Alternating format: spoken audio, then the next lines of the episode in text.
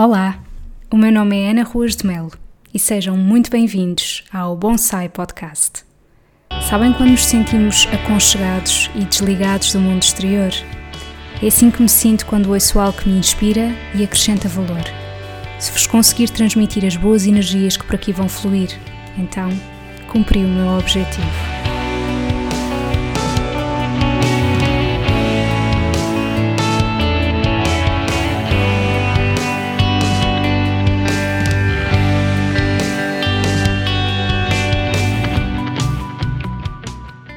Sejam muito bem-vindos ao episódio 10 do Bonsai Podcast.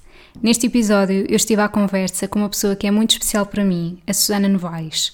A Susana é nutricionista tal como eu, aliás, nós conhecemos-nos em 2008 uh, ah, no nosso curso Ciências da Nutrição e eu achei que seria muito interessante a Susana vir aqui ao podcast, principalmente pelo facto de, felizmente e infelizmente, por outro lado, ela estar a viver na África do Sul. Eu queria desde já pedir-vos desculpa pela qualidade do som deste episódio.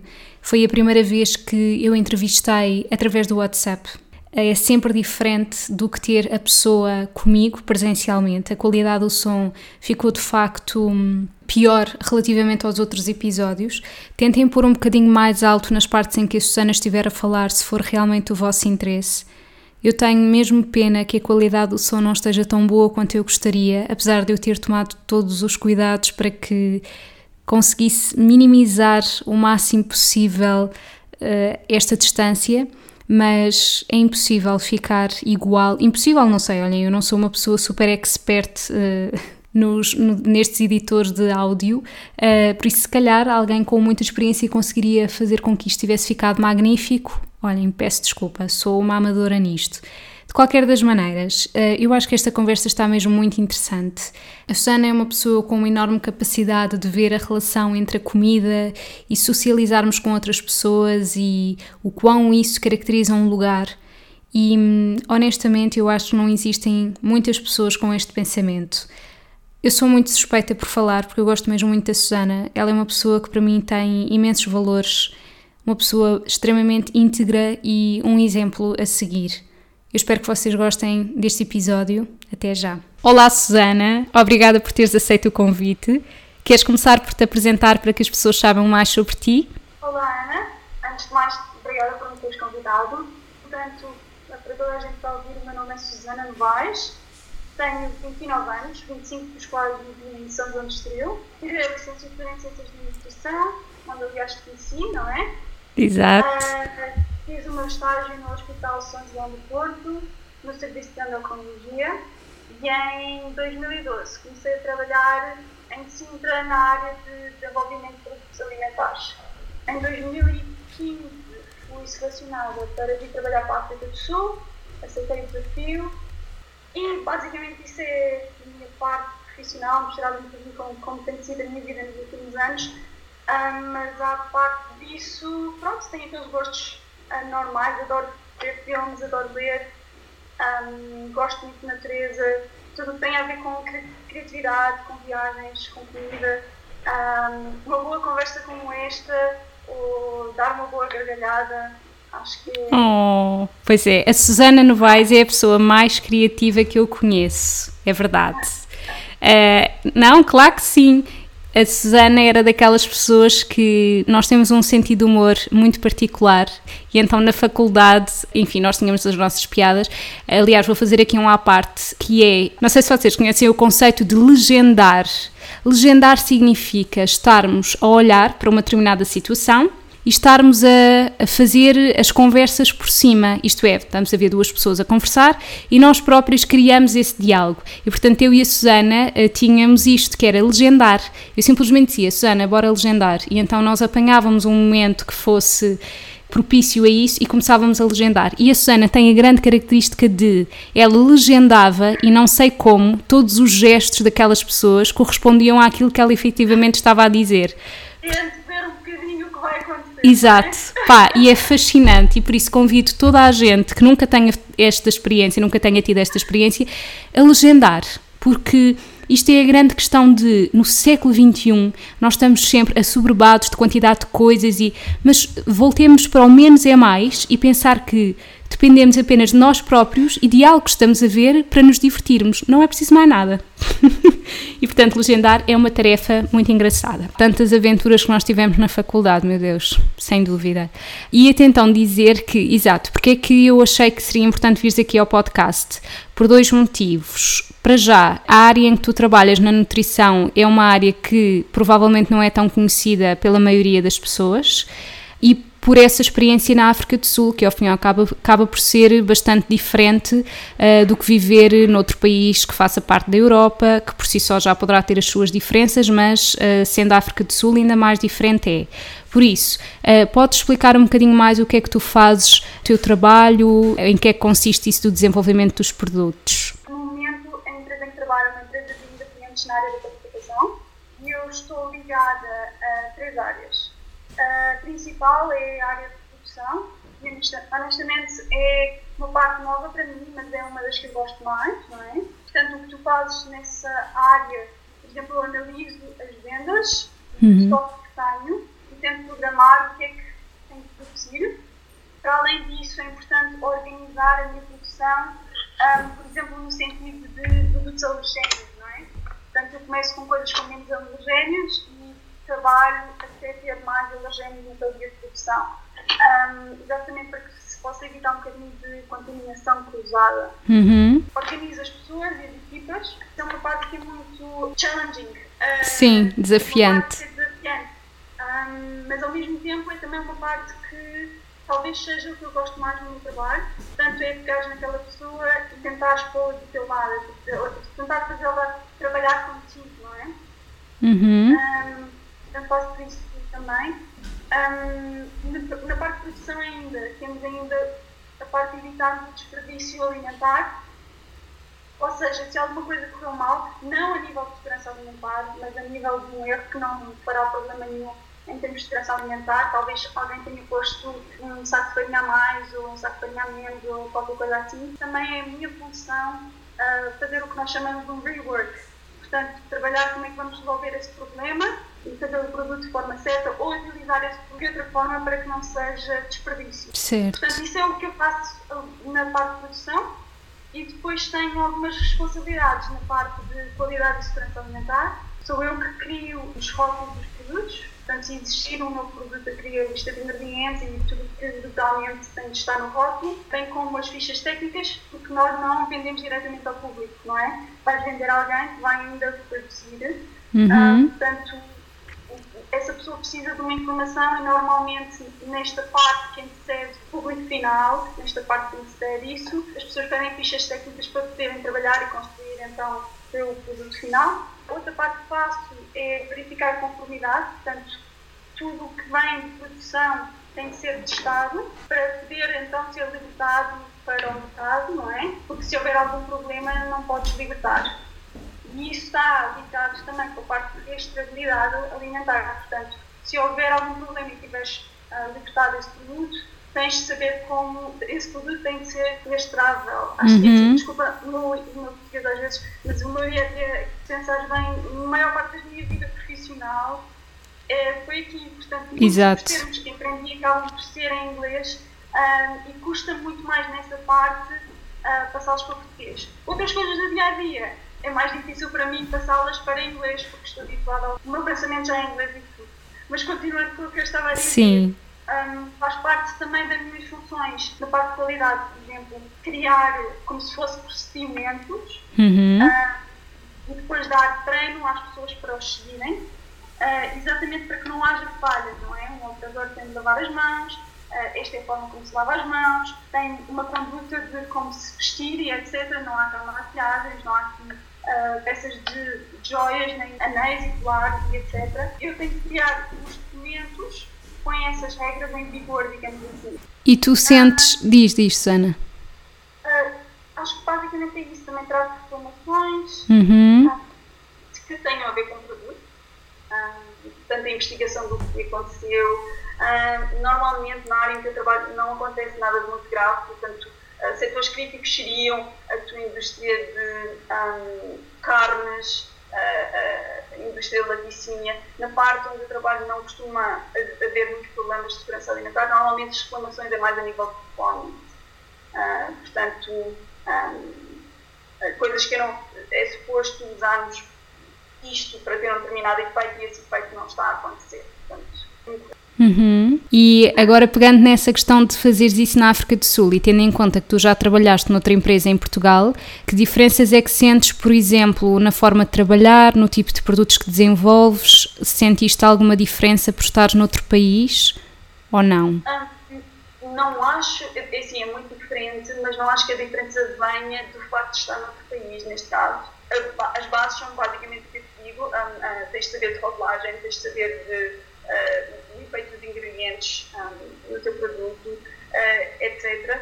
Mas eu acho que a diferença vem mais de que a empresa que eu estava a trabalhar aí era um bocadinho diferente. Portanto, aqui estou dedicada exclusivamente à panificação. Uhum. Uh, quando estava em Portugal, éramos uma empresa que não tínhamos produção e, e, portanto, o que nós fazíamos era os rótulos privados, por exemplo, um pinho doce ou uma sonai, punham produto a concurso, não é? E nós concorríamos, aliávamos a uma fábrica e para fazermos um determinado produto. Portanto, isto tanto poderia ser um queijo, como poderia ser uma refeição vegetariana, uhum. como poderia ser um, um hambúrguer. Um, e aliávamos a uma fábrica que tivesse a experiência no assunto. Com os nossos ingredientes fazíamos um, uma receita. Essa fábrica podia se aliar a nós para produzir e depois fazíamos um produto de marca própria. Certo. Um, portanto, o conceito é um bocadinho diferente um, e não muito comparável. Portanto, aí sim o meu trabalho era mais exclusivamente desenvolvimento de produto. Exato. E falando agora nessa questão de viveres na África do Sul, portanto, encerrando também um bocadinho esta parte do teu trabalho, eu lembro-me perfeitamente quando tu foste para aí das primeiras vezes que nós falávamos, que entretanto muita coisa mudou na tua vida, não é? O que é que tu sentiste de maiores diferenças quando, quando foste viver aí para a África do Sul? Se calhar esta história vai ser um bocadinho longa. Temos todo o tempo, é, Susana, bora. Só para perceber e para perceberem um, o contexto aqui, porque é um bocadinho diferente.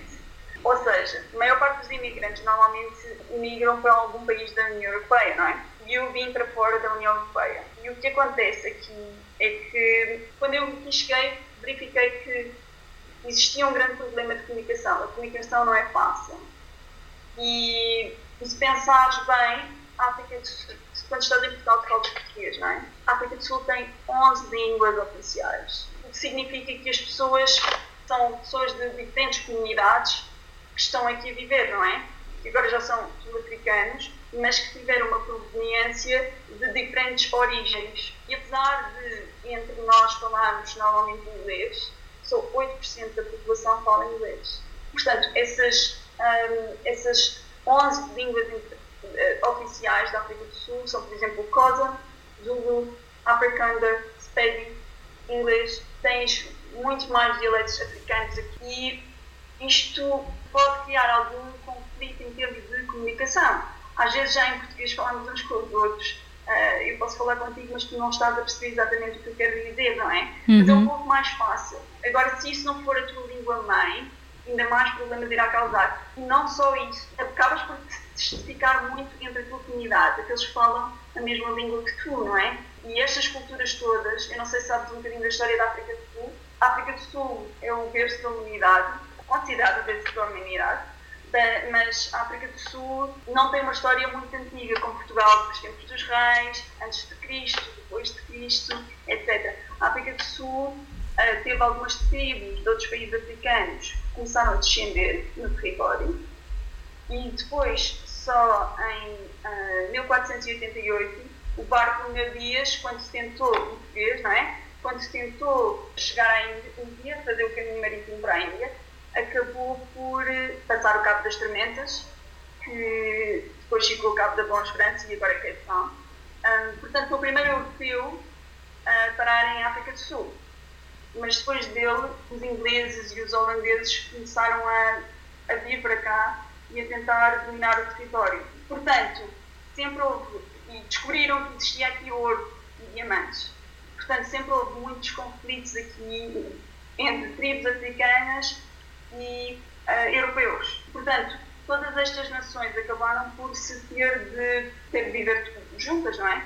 Infelizmente, durante muitos anos houve o apartheid, acho que foi durante 40 e tal anos, uh, exatamente os europeus a tentarem dominar, e há cerca de 25 anos, portanto em 94, o apartheid acabou. Portanto, toda esta história, se tu pensares na nossa história e nesta história, isto é tudo muito recente, não é? Uhum. Ah, só há 25 anos as pessoas convivem umas com as outras sem problema racial ou de etnia, só há 25 anos é que isto está a acontecer. Portanto, não existe uma cultura sul-africana, existe, existe uma cultura das diferentes comunidades. E eu acho que isso foi o maior choque para mim, porque se tu pensares o que nos une enquanto portugueses, é a nossa língua, é a nossa poesia, é a nossa literatura, é a nossa história, a nossa cultura, os nossos costumes. Aqui existem a cultura, a história, os costumes, a linguagem destas pequenas comunidades, não é?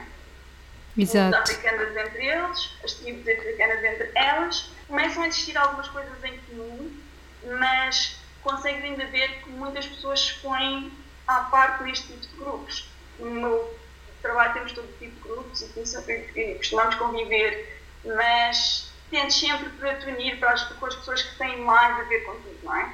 Têm uma base semelhante à tua. E eu acho que vai demorar muito tempo para que isto seja um país mais unificado. Nós chamamos de Rainbow Nation, porque é de todas as cores, não é? Uhum. Temos mestiços, temos brancos, temos pretos, temos uh, todo o tipo de, de etnias, inclusive imensos indianos, uh, imensas pessoas de outros países africanos que estão aqui refugiadas. A África do Sul tem 57 milhões de habitantes. Tu pensas Portugal tem 10, 11. Uhum. Um, ah, isto é imensa gente, não é?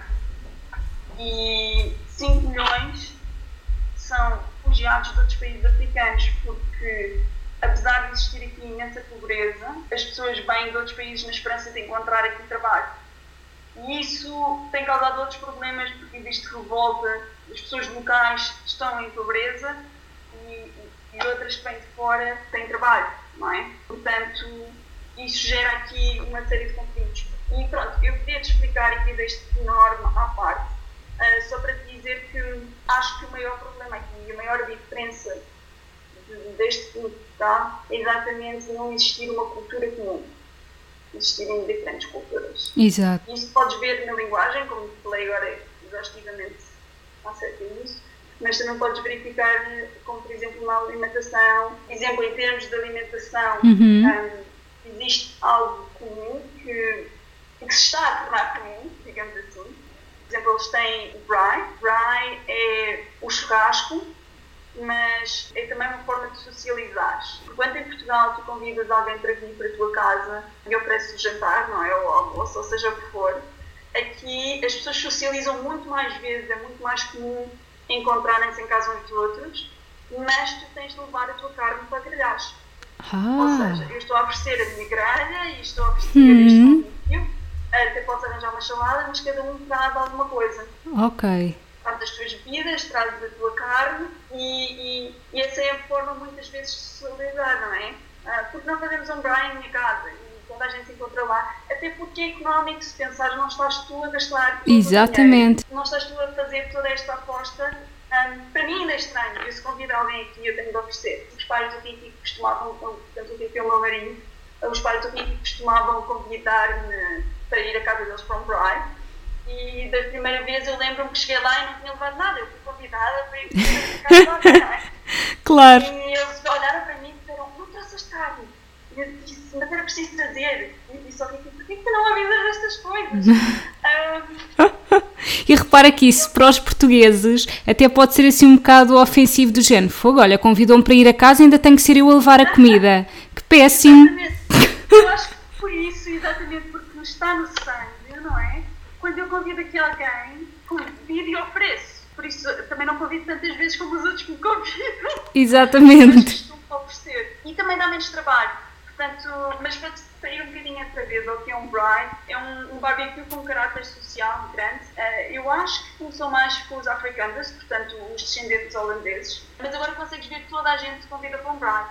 Uh, uhum. Seja negro, qualquer que seja a tua etnia, acabas por. É algo que está a ficar universal. E por isso é que eu digo que 25 anos é uma história muito recente ainda. Eu acho que com o tempo, talvez não no meu tempo, mas com o tempo isto será uma sociedade maravilhosa, mas demorará uh, a chegar lá e isto tem muitos obstáculos.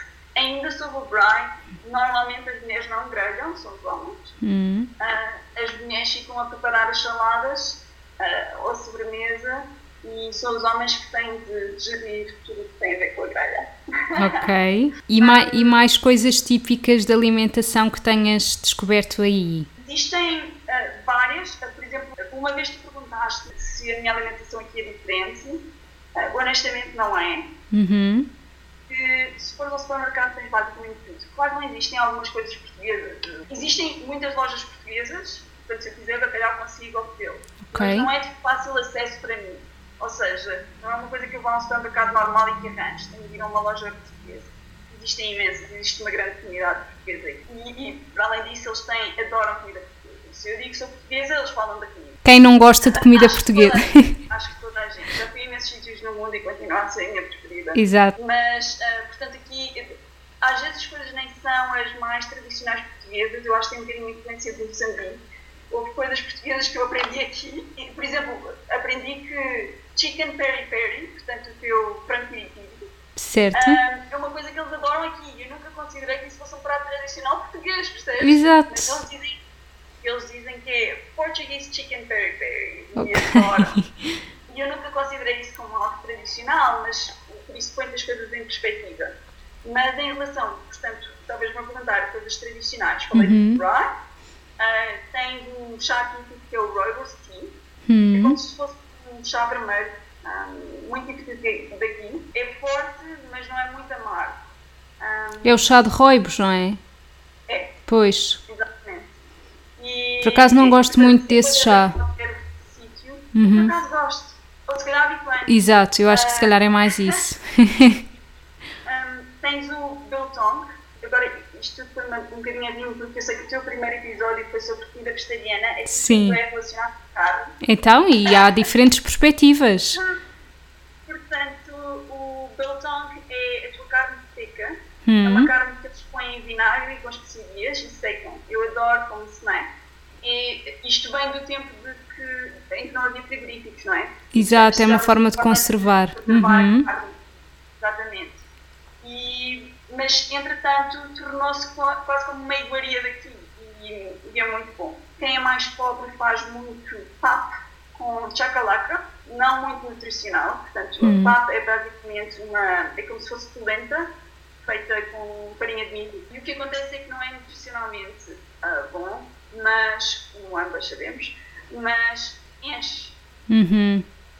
E tens muita gente pobre que precisa de sentir. Eles precisavam de alguma coisa nutricionalmente viável, mas antes ah, não sentirem o peso da fome, não é? Exato. Portanto, comem muito pap e, e, e põe nessa pap. Pap não tem sabor nenhum. Uhum. Ah, por exemplo, eu e o não gostamos de comer. É porque a própria polenta, quando eu já experimentei comer aqui, ela em si não tem sabor, não é? Portanto, acaba por ser, se houver algum molho, alguma carne ou peixe com molho a acompanhar, exato. Portanto, como carne não será uma opção muito viável para pessoas Uhum. sem grandes possibilidades, eles acabam por fazer um molho, que é o tal de chacalaca, que tem como se fosse vegetais e é um molho picante e misturam aquilo na, na pap para dar algum sabor. Ah, normalmente nós dizemos que no princípio do mês é pap com, com molho, no fim do mês é só pap, não é? Uhum. Portanto, acaba-se o dinheiro para pôr os extras. Ainda numa, numa, na cultura negra, as pessoas comem muito hum, as vísceras da galinha, Uhum.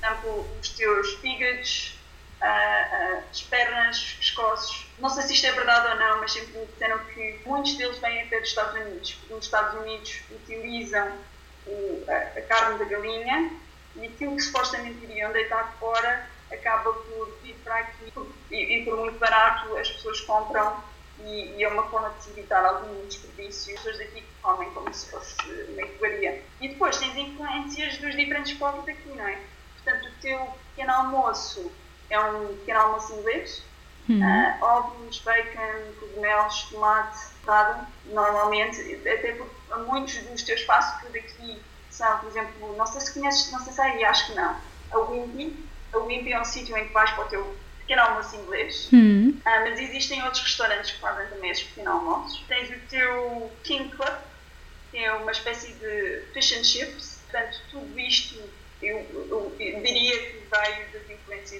inglesas. Tens a tua parte mais em Cape Town, portanto eu não exploro tanto essa parte, que é os teus Cape Malawi Foods, uh, que é mais uma mistura de comida da Indonésia, Malásia e um bocadinho africano. Portanto, grandes misturas de especiarias. Hum. Tens a tua doçaria, portanto, normalmente a doçaria aqui eu acho que é mais da parte dos africanos, portanto, povo de, Holanda. Tens o teu malva pudding, que é um, um bolo com. é uma geleia de damasco uh, com açúcar mascavado. Hum. E por acaso é muito bom. Tens as Cook Sister, que eu não gosto, tá?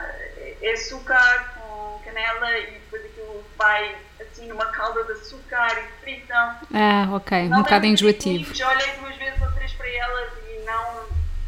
Já me ofereceram e eu disse comia mais tarde. ah, mas nunca experimentaste? Não, não experimentei. Susana! Aspecto, uh, e é uma coisa que tanto açúcar e ser frito, honestamente não apela. Percebo, provavelmente. Eu sou uma pessoa que adora doce, uhum. uh, mas aquela mistura do frito com o açúcar. Hum. Se tivesse um bocadinho de chocolate já ia, não, Susana? Pois era, conheço-te como a palma da minha mão. Não, e aí, uma caldazinha de açúcar, se calhar tu olhas para aquilo e achas que é assim seco. Ou é daqueles oleosos, frito oleoso. É isso, eu Ai, é, é frito oleoso. Ah, então não vai lá. oleoso, é uma mistura dessa calda. Hum. Uh, aquele brilho vem da calda de açúcar. Ai, é? ok, pois. Não é nada que. Pois é. É experimentar. Uhum. Uh, e eu sou uma pessoa, como tu sabes, gosto imenso de doces. É que gosto do malva pudding, gosto da milk tart, que é no fundo uma tarte de leite com ovos, põe um bocadinho de canela por cima. Não é como um pastel de nata, mas faz lembrar um bocadinho o sangue. Uh, Cape Town é uma cidade de vinhos, portanto, existem muitas vinhas naquele sítio. Uh, como sabes, também não bebo álcool, portanto não, não vou ter que comentar muito. Exato. Susana, tu és a única pessoa que chegámos as duas aos 29 anos e continuamos a dizer que não gostamos de vinho. Opa, peço imensa desculpa a toda a gente. Não, eu não sei se tu sentes isto, vamos cá falar que é assim. Eu muitas das vezes sinto-me um pouco triste por sentir que não posso acompanhar as outras pessoas. Porque assim, o mais comum na nossa idade é a pessoa vai comer fora e tipo, olha, eu quero uma cerveja, eu quero vinho, eu quero. Eu tenho ainda um problema maior que é, eu não gosto de mais nada para além de água. Eu não gosto de sumos, de frutas, eu não gosto de refrigerantes também, óbvio, por sermos nutricionistas sabemos que aquilo não iria ser bom, mas ainda assim eu poderia gostar do sabor pontualmente, mas nem isso. Uh, e portanto não gosto, eu só gosto de fruta em si, ou seja, o que me acontece quando bebo sumos de frutas é, na altura até me pode saber bem, mas eu depois fico com aquele sabor o resto do dia como se não tivesse conseguido digerir bem. Portanto, isso também é uma coisa que para mim está fora de questão. Ou seja, eu sou aquela pessoa que pede água ou pede chá e o que me irrita um pouco, porque muitas das vezes o chá acaba por ser mais caro do que outra coisa qualquer. Se tu fores a um sítio, é tipo 4,5€ por uma água fervida e um, e um pacote uh, só porque não sei que, porque tem a vista para a ponte 25 de Abril. E portanto, uh, enfim, toda a gente já me disse: Ai, Ana, mas isso vai com o tempo, tu gostares de vinho. Uh, ok, acredito. No entanto, és a única pessoa por acaso, a única não és, tenho mais duas amigas minhas que também ainda não gostam de vinho, ainda não, ou provavelmente nunca mais, mas que me entendem neste conceito de não, não quero vinho. Pá, e é triste. Eu gostava realmente já ter desenvolvido esse paladar, porque dá jeito, pá, dá, dá outro, outro ar mais evoluído, não é? Beber um copo de vinho, pá, aquela pessoa, enfim, já sabe mais da vida. Agora, um copo de água, Ana, por amor de Deus, isso é muito básico. e portanto. socializar, hum, às vezes, até seja que gostemos de, de, de bebidas alcoólicas. Exato, mas tu, tu gostas de outras bebidas alcoólicas ou também não gostas de nenhuma? Não, nenhuma. Simplesmente o paladar e não. Acho que não, não preciso de forçar, não é? Portanto, simplesmente não gosto e, e experimento sempre. Que é, algo, é verdade, também experimento. Só não experimentei as Cook Sister, mas Um, normalmente eu gosto de experimentar coisas, por mais estranhas que sejam, mas é uma coisa que experimento, sou capaz de, de ver, mas não tenho qualquer. não aprecio. Continuando, a minha nichão é basicamente um pão, uh, daqueles como se fosse um pão de forma, mas sem estar fatiado, não é? Uhum. Cortam ao meio, tiram algum miolo e põem o caril lá dentro. Hum. Epá, parece-me super interessante. É, é, é, é ótimo, eu adoro. Não como muitas vezes, porque enche-me imenso, Uhum. mas é ótimo porque aquele molho do caril no pão hum, acaba por ficar muito bom. E, e uma vez mais, ah, as pessoas fazem comida que encha, Exato. que seja menos carne, mas como o molho está no pão, etc., acaba por encher mais. Portanto, como vês aqui, muitas, hum, muitas influências de outros países, de outras culturas, tudo no mesmo sítio. As pessoas Exatamente. adoram, como disse no início, restaurantes portugueses. Ah, tem grande sucesso aqui. Normalmente os restaurantes portugueses são de alguma ah, culinária moçambicana, portanto, muito marisco, mas com molho, com molho de manteiga e limão, normalmente. Uhum. Enquanto nós em Portugal acabamos por pôr ah, o nosso só limão simples por cima, o nosso azeite e vinagre. Aqui fazem com esses molhos assim. Tem esses restaurantes ah, ah, da Madeira, madeirenses. Hum. Ah, as pessoas adoram pedir espetadas, algo que só conheci aqui, se calhar existe em Portugal eu disse que não, mas se calhar menti, se calhar só nunca me cruzei com isso. O chamado trinchado, ah, já alguma vez já ouviste falar? aqui? Não, que é isso? Pronto, restaurantes portugueses aqui têm todos trinchado. E quando disseram, ah, eu adoro trinchado, sou comida tradicional portuguesa, Hum. eu disse, eu não conheço nenhum trinchado. Ficou tudo muito desiludido porque que estava à espera que algo português que esteja servido nos restaurantes portugueses.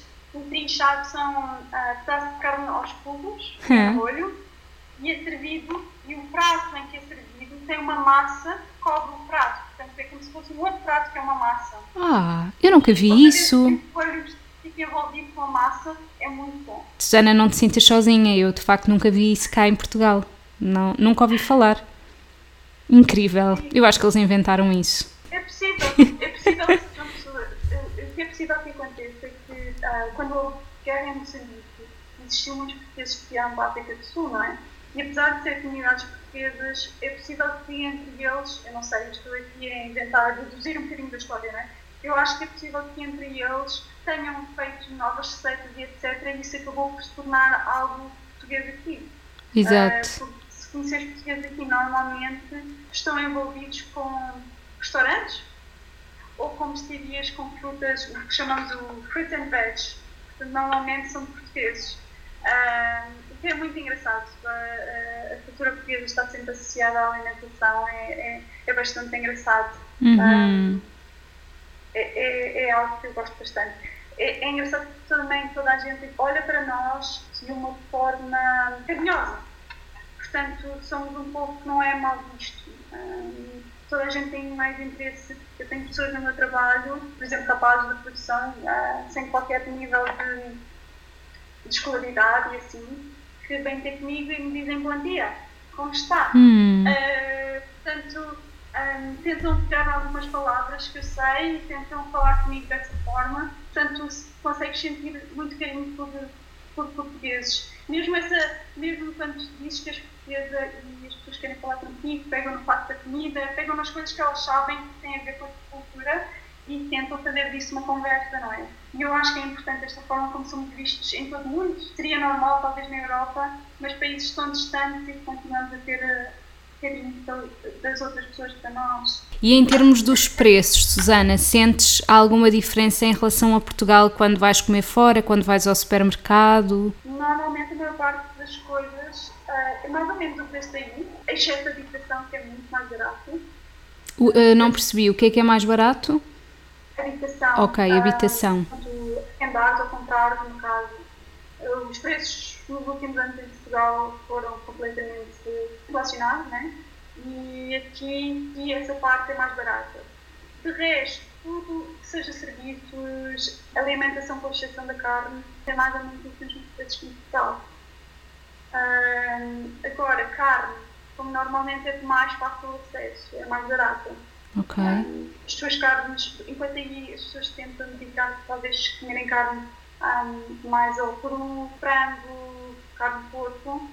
Aqui as carnes vermelhas ou mesmo as carnes selvagens são muito mais acessíveis. Uhum. Uh, o preço é mais acessível porque obviamente também é mais acessível para, para, se, para se conseguir por causa do, do nível de vida selvagem que que existe aqui.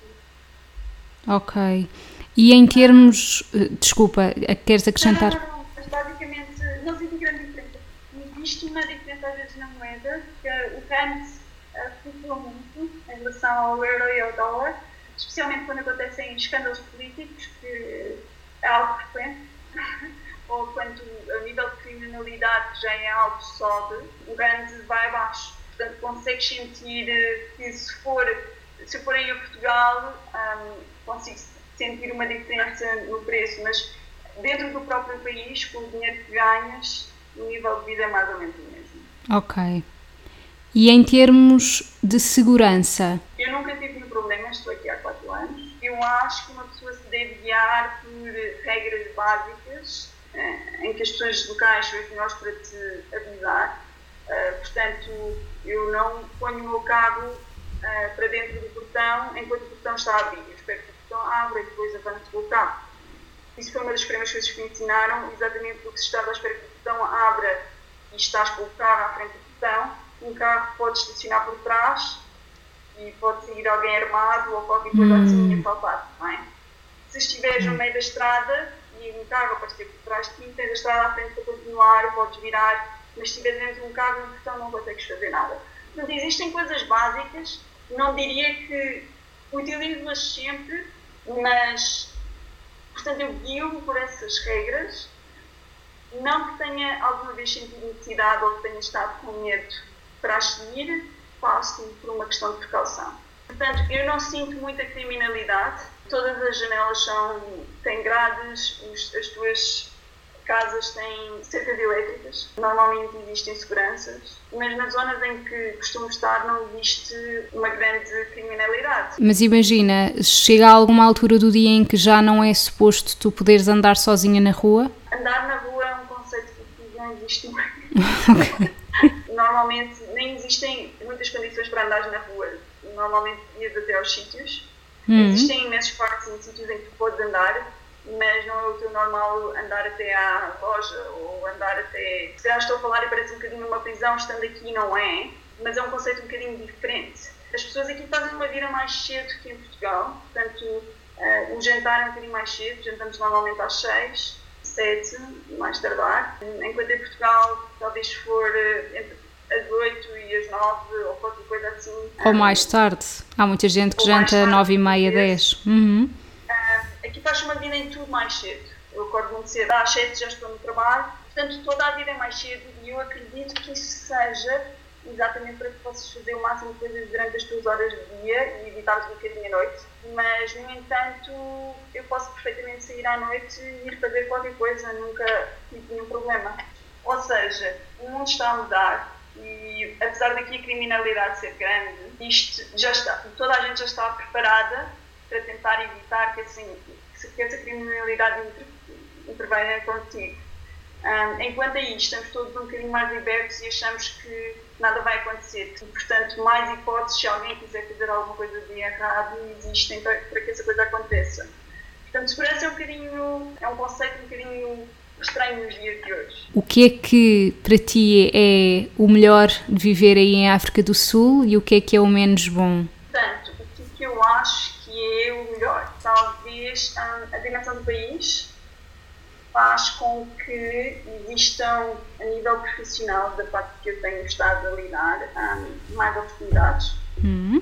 Adoro a parte da natureza. Eu estou numa cidade onde estou rodeada de árvores. Nesta altura é a altura mais bonita para subir para cá, que neste momento estão à volta de uh, 30 graus, talvez Uh, portanto, ainda não está completamente. É, é, já é muito calor, mas não está ainda calor insuportável. Mas toda a cidade fica cheia de jacaranda trees. Hum. Portanto, toda a cidade é púrpura. Oh, que lindo.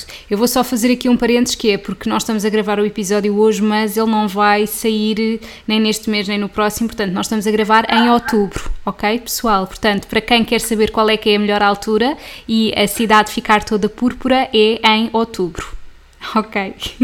Novembro normalmente é, é a altura que que as, que as jacarandas dão, dão as flores. Portanto, é muito bonito circular. Eu adoro sair de manhã e já estou só a ver a cidade toda assim e é bonito conduzir para casa. A, a vida selvagem, como disse, a meia hora daqui conseguimos fazer um safari ou qualquer coisa assim. Não tenho especialmente ir ao clube para isso. Existem imensos parques. Gosto da vida social, como te disse, socializamos eu acho que mais vezes que Sim, acho que essas são as principais coisas que gosto.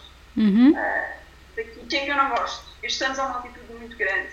Joanesburgo está a 1700 metros acima de, do nível de água do mar e, portanto, é tudo muito seco. É hum. É extremamente seco. Mas estou-me a referir agora onde fores para Durban ou Cape Town, se fores para, para a zona da costa, uh, já, é, já é, são sítios com umidade. Aqui em Joanesburgo, tudo é muito seco agora começo, um, acho que me ambientei um bocadinho. Um, não totalmente, mas ambientei um bocado. E, portanto, não gosto desta secura do ar. Pois, estando aqui, tens também que ambientar às estações do ano. Portanto, neste momento vocês estão a passar pelo outono, aqui em primavera. Uhum. E, e a primavera e o verão são quentes e chuvosos. E os invernos são frios e secos. Portanto, aí normalmente chove no inverno, aqui chove no verão e há trovoada. Faz com que seja um bocadinho diferente, porque, por exemplo, também estou habituada a que no verão o céu esteja límpido e que, e agora, um dia de verão quente, parece que não tem aquela alegria do verão. Hum. Se é que me compreendes. Certo. Mas, ao mesmo tempo, eles preferem que assim seja. Toda a gente aqui, inclusive é o Ricky, prefere que isto seja assim porque é como se a chuva te fizesse o dia refrescar um bocadinho. Ok. Apesar de ver isto de outra forma, não é? mas sim, eu acho que o tempo e algo, não o tempo em si, mas é segura a, a, o facto de eu estar a tentar altitude é a parte eu menos gosto. Ok. E o facto de estar, obviamente, ok, falando de questões pessoais, estar afastada da minha uhum. meus amigos, não há nada como, como as tuas origens.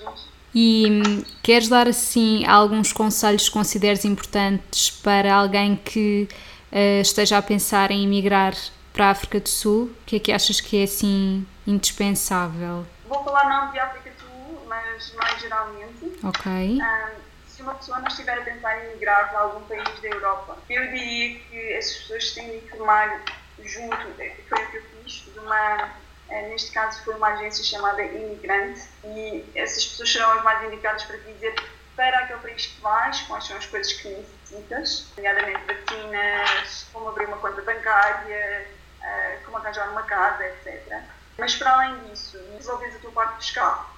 Portanto, um, quando sais de Portugal, tens de mudar a tua morada para o novo uhum. sítio onde estás a viver. E uma vez que isso esteja feito, portanto, eu tive que fazer o meu cartão de cidadão novo, o meu passaporte novo, etc. Uh, tens de nomear um representante fiscal para que a partir desse momento Portugal saiba que não estás lá, és portuguesa, mas não estás a viver em Portugal. Caso contrário, vais ter impostos no país em que estás a viver e é em Portugal.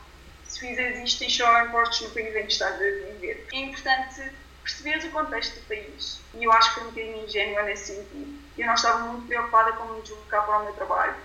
Disseram ao início que uma pessoa me iria conduzir durante o primeiro mês e depois, a partir daí, eu teria de arranjar maneira e eu pensei que podia apanhar um comboio, um autocarro, uh, pensei que ia comprar uma pequena moto e ir para o trabalho. Estava completamente longe da realidade. Portanto, a realidade do país não era aquilo que eu estava a pensar. Eu estava a projetar a minha realidade noutro país. Portanto, transportes públicos não é algo que existe aqui em abundância. É, aliás, existe os famosos táxis, mas normalmente não vejo nenhum branco nos táxis, normalmente é um, um transporte mais utilizado entre negros. E não é que existe aqui algum fator de racismo, mas eu não me iria meter num táxi uh, e não saber que, se aquelas pessoas me fariam, as pessoas não vão salvar todos por cima de mim e fazer mal, mas uhum. se alguma dessas pessoas estaria à espera que eu saísse na próxima estação assim e fazer alguma coisa, não é?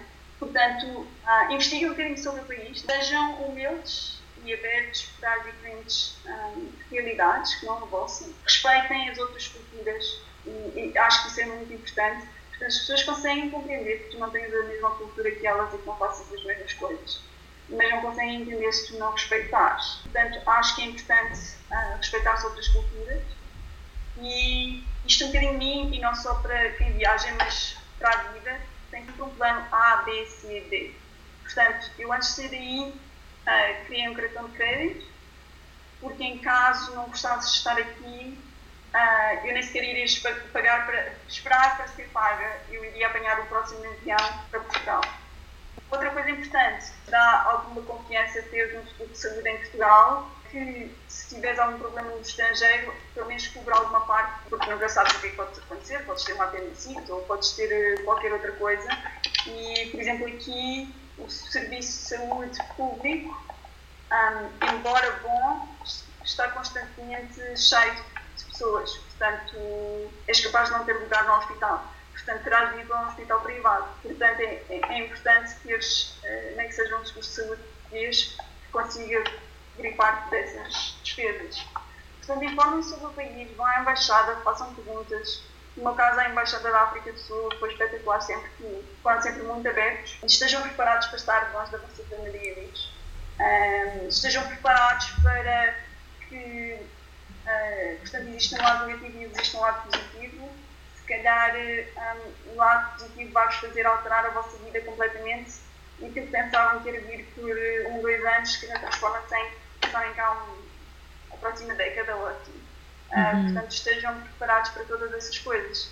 Perdes muito, perdes acontecimentos de, de, eh, no meu caso perdi, estou a perder o crescimento dos meus primos, que são os, os primeiros anos deles, um, ah, estou a perder acontecimentos importantes na vida de familiares e amigos, pensares de pessoas como nós, tivemos uma imensa relação de amizade e acabamos por, eh, portanto, eu casei-me e infelizmente como tudo foi muito rápido, não, rápido, não tiveste a oportunidade vir aqui, não é? Uhum. Portanto, um, ah, essas coisas acabam por poder acontecer. Não significa que a pessoa se vai arrepender de nada, só significa que se calhar a vida vai ser um bocadinho diferente daquilo que tinhas uh, expectativas. Basicamente é isso. Hum. Olha, queria perguntar-te três outras coisas que acho que nós não falámos sobre isto. Uh, três perguntas que eu geralmente gosto de fazer no final destas entrevistas. Perguntas surpresa, Susana!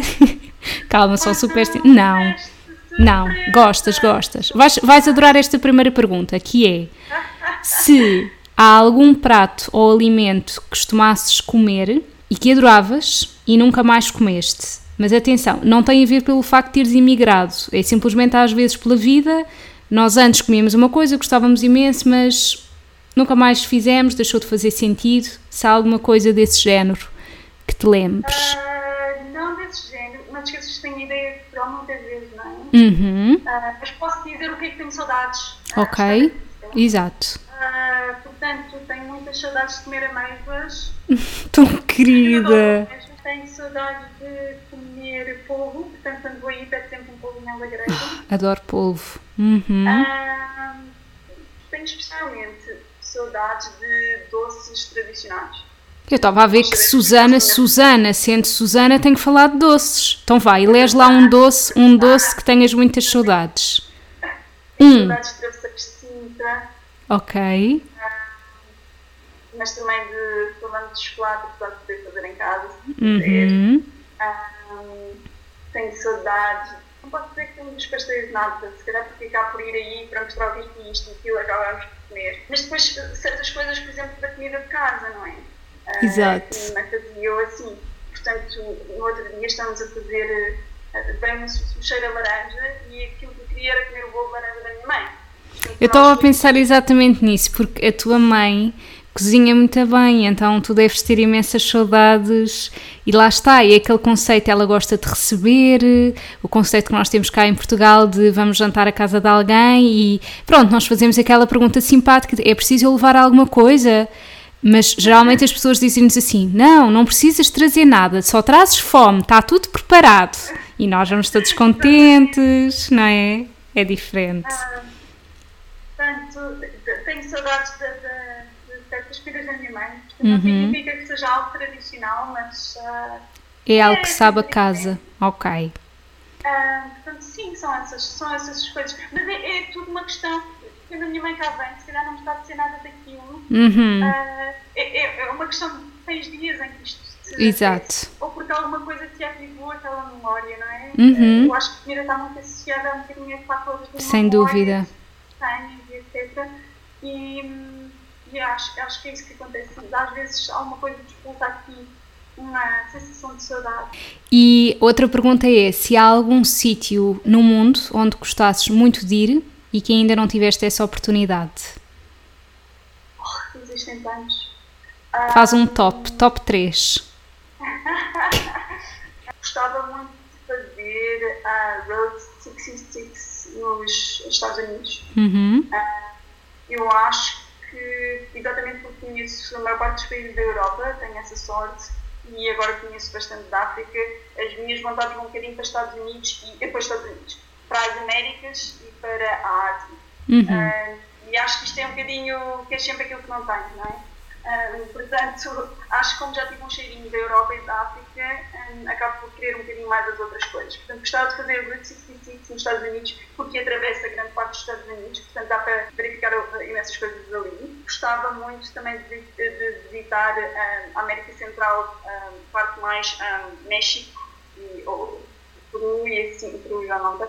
Pronto, México e Peru. E da parte asiática, um, espero para o ano fazer uma ir de férias para a Indonésia. Uhum. Estamos aqui bastante pertinho, uh, fica mais barato que Portugal, portanto tenho de aproveitar enquanto posso. Mas também gostava muito de, por exemplo, ver o Japão, mas a viagem é caríssima. Exato. Um, e, mas é engraçado, agora tudo dá mais de vez. As nossas vontades mudam ao longo do tempo. Sem dúvida. estar em Portugal a minha maior coisa era ir o meu maior desejo de viagem era ver a Nova Zelândia. Agora estou. A Nova Zelândia é bastante mais acessível ali daqui e não é algo que tenha tanto na minha cabeça para ir fazer, percebes? Gostava de lá ir, mas acho, acho que as vontades mudam um bocadinho. É conforme a, a, o momento da vida em que estejas. Claro. Muito bem. Última pergunta, Susana. Se soubesses que o mundo acabava amanhã, o que é que deixavas por fazer? Acho que ser mãe. Ok. Tão querida! Mas ser mãe em todo o sentido da palavra. Uhum. Não, não só dar a luz. Uh, criar alguém, acompanhar essa pessoa no processo de crescer e de aprender. Oh, Susana, obrigada. Deste imensas informações importantes. Uh, eu não preciso te guiar para falar sobre comida porque tu própria tens esse gosto tal como eu e, portanto, descreves super bem essas coisas e, e dás imensa importância um, a esses tipos de costumes e de descreveres a comida e, e de conseguires ver a relação evidente que há entre comida, convívio, saber receber, que, que é mesmo uma enorme. Uh, é uma ligação inegável, certo? É, é mesmo, está tudo junto. São os nossos costumes e que é a nossa cultura ah, com comida, uhum. com o sítio onde estamos, com. E, e, são estas diferenças que são maravilhosas. Criam conflito, mas que ao mesmo tempo são, como eu digo, maravilhosas e que formam os sítios. E às vezes é uma pena que as pessoas não vejam isso. E eu gostava que o mundo continuasse a ser. Um, continuasse a ser um espaço singular em cada país e não, uh, e não sofresse tanto com a globalização que as coisas começassem a, a perder os seus costumes. Uhum. São um teatro de artistas, não é? Acho que é o motivo por que gostamos de viajar, não é? Que as coisas tenham tanta identidade. Portanto, sim. Sem dúvida. Obrigada, Susana. Beijinho. Obrigada. Obrigada.